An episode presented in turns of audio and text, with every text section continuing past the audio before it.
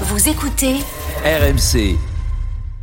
RMC, la matinale week-end. le portrait des poincards. Chaque dimanche, la personnalité dont vous entendrez parler la semaine prochaine et qui nous emmène au cinéma ce matin. Oui, pour évoquer, écoutez bien, le parcours d'une certaine Maureen Kearney. Bonjour Rémi Inc. Bonjour Mathieu, bonjour Peggy. Bonjour. Maureen Kearney, cette ancienne syndicaliste d'Areva, le géant du nucléaire. Oui, parce qu'un film sort au cinéma le 1er mars mercredi prochain, un film sur l'histoire de Maureen Kearney. Maureen Kearney, c'est une jeune femme d'origine irlandaise qui entre chez Kojima, une entreprise du secteur nucléaire qui formera ensuite Areva.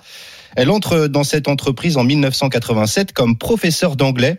Son rôle est simple, elle doit enseigner l'anglais aux, aux, employés. Elle va, au fil des années, se hisser au plus haut échelon de la hiérarchie syndicale. Elle est élue représentante cadre CFDT et secrétaire générale du comité de groupe européen. En 2010, sa carrière est à son paroxysme. Elle connaît personnellement et tutoie même plusieurs grands PDG et plusieurs ministres. On l'a décrit comme étant solide, énergique, très bien entouré par sa famille et par ses amis, et profondément investi surtout dans ses responsabilités syndicales et sur la défense des droits des salariés. Sauf qu'en 2012, tout bascule. Oui, Maureen Kearney est retrouvée chez elle le 17 décembre 2012, ligotée à une chaise, la lettre A scarifiée sur son ventre le manche d'un couteau enfoncé dans son vagin. Là où ça se transforme en affaire d'État, c'est qu'elle était engagée dans un combat contre sa direction.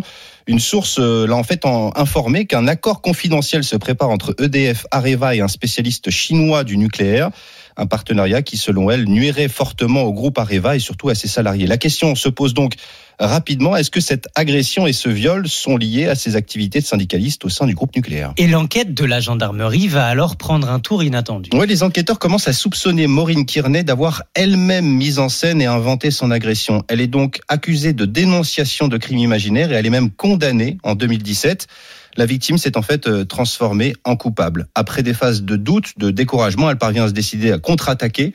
En 2018, elle est innocentée en appel après six années de combat. L'auteur de son viol et de son agression, sans parler de ses éventuels commanditaires, n'est toujours pas identifié aujourd'hui. Maureen Kearney, c'est l'histoire d'une lanceuse d'alerte embarquée dans une affaire d'État confrontée à la violence de la vérité et de la justice.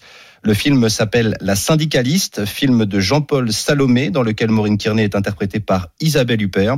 Et ça sort donc mercredi prochain au cinéma. Votre conseil cinéma, Rémi Inc. ce matin et votre portrait, votre portrait à retrouver en podcast sur l'appli RMC. Merci Rémi.